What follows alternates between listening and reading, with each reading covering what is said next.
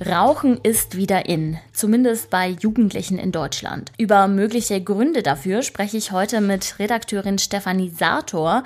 Außer dem Thema im Nachrichtenwecker im Bistum Augsburg wird es eine Missbrauchsstudie geben. Es ist Donnerstag, der 12. Januar. Ich bin Greta Brünster. Guten Morgen. Nachrichtenwecker, der News-Podcast der Augsburger Allgemeinen.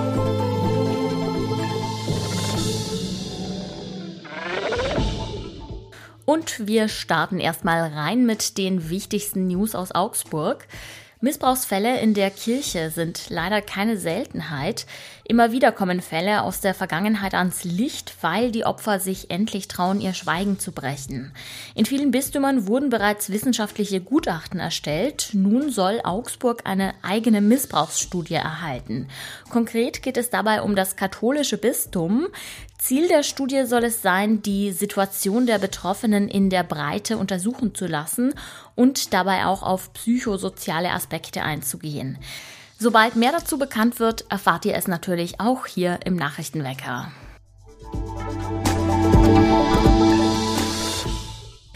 Die Gewalttat am Königsplatz vor anderthalb Wochen hat viele Menschen erschreckt. Ein junger Erwachsener soll einen anderen Mann fast umgebracht haben. Zwischenzeitlich war unklar, ob das Opfer überleben würde. Nun ist zumindest diese Sorge aus der Welt. Die Situation des 44-Jährigen sei stabil, heißt es von der Polizei. Ob der Mann demnächst auch vernommen werden kann, ist aber ungewiss.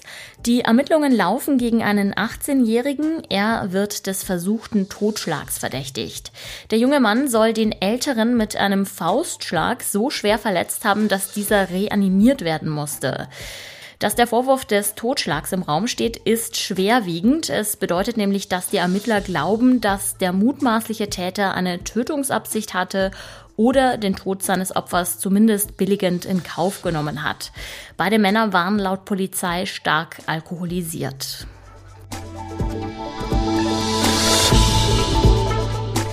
Und noch eine weitere Gewalttat beschäftigt Augsburg sehr. Am Heiligabend war eine junge Frau in Oberhausen überfallen und vergewaltigt worden. Die Suche nach dem mutmaßlichen Täter dauert weiter an. Besonders wichtig für die Polizei ist dabei ein Video, auf dem der Mann zu sehen ist. Er trägt dunkle Kleidung und eine Kappe. In der Hand hält er eine Plastikflasche. Sein Gesicht ist nicht zu erkennen. Trotzdem erhofft sich die Polizei von diesem Video wichtige Hinweise. Jemand könnte den mutmaßlichen Täter zum Beispiel an seiner Gangart erkennen. Ort des Geschehens war die Donauwörterstraße in der Nähe des Parkplatzes vom FCA Nachwuchszentrum. Es gibt auch ein Phantombild des Mannes. Wenn ihr euch das mal anschauen wollt, dann klickt einfach auf den Link in den Show Notes. Der Mann soll Englisch und gebrochenes Deutsch gesprochen haben. Womöglich hatte er an den Tagen nach der Tat eine Verletzung im Gesicht, weil die junge Frau sich stark gewehrt hatte.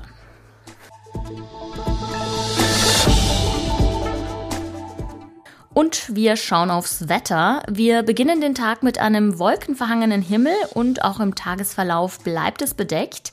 Zwischendurch sind immer wieder Regenschauer möglich und die Temperaturen liegen zwischen 4 und 9 Grad. Die Zahl der jugendlichen Raucher in Deutschland ist wieder stark gestiegen, nachdem sie über Jahre hinweg rückläufig war. Warum die Kippe ein Comeback erlebt, darüber spreche ich jetzt mit meiner Kollegin Stefanie Sartor. Hallo Stefanie. Hallo. Sag mal, wie kann es denn sein, dass wieder vermehrt Jugendliche rauchen? Das passt ja eigentlich gar nicht zu dem umwelt- und körperbewussten Image, das man ja gerade der jüngeren Generation nachsagt.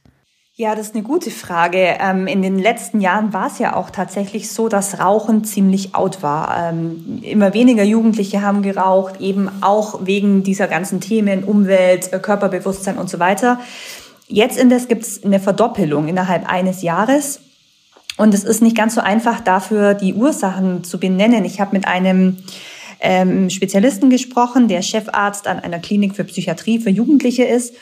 Und der sagt natürlich, dass die Corona-Pandemie das Leben der Jugendlichen so massiv äh, beeinflusst hat und so durcheinander gebracht hat, dass man sich durch diese Krise, durch die Pandemie sehr wohl ähm, ein gesteigertes Suchtverhalten jeglicher Art, also auch des Rauchens, erklären kann.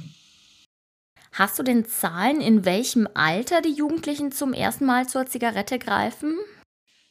Also diese Studie, ähm, um die es in meinem Artikel jetzt geht, ähm, die bezieht sich auf Jugendliche im Alter von 14 bis 17. Da wird nicht angegeben, wann die einsteigen. Ich habe allerdings mit dem Psychologen ähm, auch über dieses Thema gesprochen, wann Kinder und Jugendliche denn zum ersten Mal Kontakt mit Suchtmitteln haben. Und da meinte der, es gibt leider durchaus Fälle, wo die Kinder und Jugendlichen schon mit elf oder zwölf Jahren das erste Mal rauchen oder Alkohol trinken oder sogar richtig harte Drogen konsumieren. Ähm, man kann in dieser Studie das ist nicht sagen, allerdings sinkt das Alter zunehmend, äh, in den Jugendlichen das erste Mal Kontakt mit solchen ähm, Produkten haben. Neuseeland will das Rauchen ja ausrotten. Dazu sollen gerade die jungen Generationen von der Zigarette ferngehalten werden. Und dazu hat sich die Regierung ein besonderes Konzept überlegt. Kannst du mal erklären, wie das gehen soll?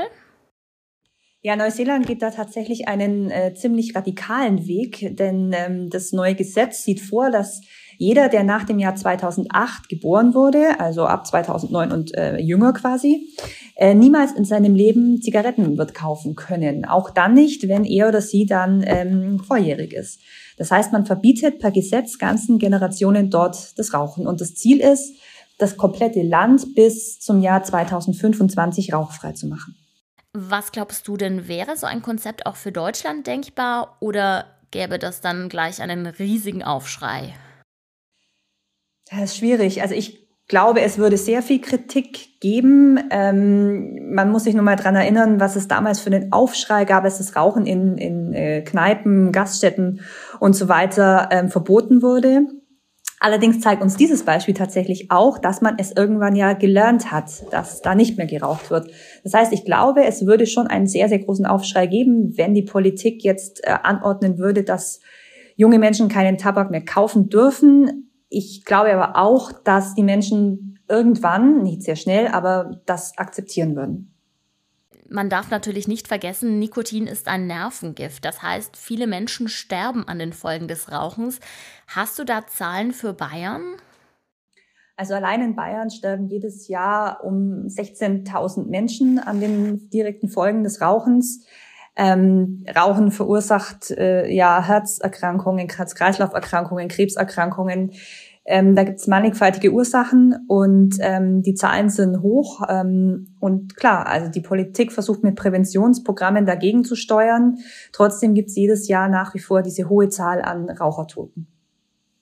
Eine traurige Bilanz, das Rauchen ist bei Jugendlichen wieder stärker verbreitet. Das waren Zahlen und Fakten von meiner Kollegin Stefanie Sator. Und auch das ist heute noch wichtig. In dem von Klimaaktivisten besetzten Ort Lützerath geht die Räumung durch die Polizei heute voraussichtlich weiter. Die Einsatzkräfte haben gestern damit begonnen, Aktivistinnen und Aktivisten von Bäumen und Podesten runterzuholen. Das Dorf soll komplett abgerissen werden, um den Braunkohleabbau in der Gegend zu erweitern. Die königliche Familie in Großbritannien ist derzeit stark in den Schlagzeilen, was nicht zuletzt an der Biografie von Prinz Harry liegt, die neulich veröffentlicht wurde und die eine ganze Menge Geheimnisse verrät. Aber auch sein Vater, König Charles III., hat es in die Schlagzeilen geschafft. Er will nämlich bald Deutschland einen Besuch abstatten. Voraussichtlich Ende März wollen er und seine Frau Camilla nach Berlin und Hamburg kommen und vielleicht auch einen Besuch in Ostdeutschland abstatten. Es wäre der erste Besuch des neuen Königs in Deutschland. Und damit sage ich Ciao für heute. Herzlichen Dank an euch fürs Zuhören. Redaktionsschluss für diese Folge war Mittwoch um 24 Uhr. Mein Name ist Greta Prünster und ich stehe auch morgen wieder für euch am Mikro. Bis dahin, macht es gut. Nachrichtenwecker ist ein Podcast der Augsburger Allgemeinen. Alles, was in Augsburg wichtig ist, findet ihr auch in den Show Notes und auf augsburger-allgemeine.de.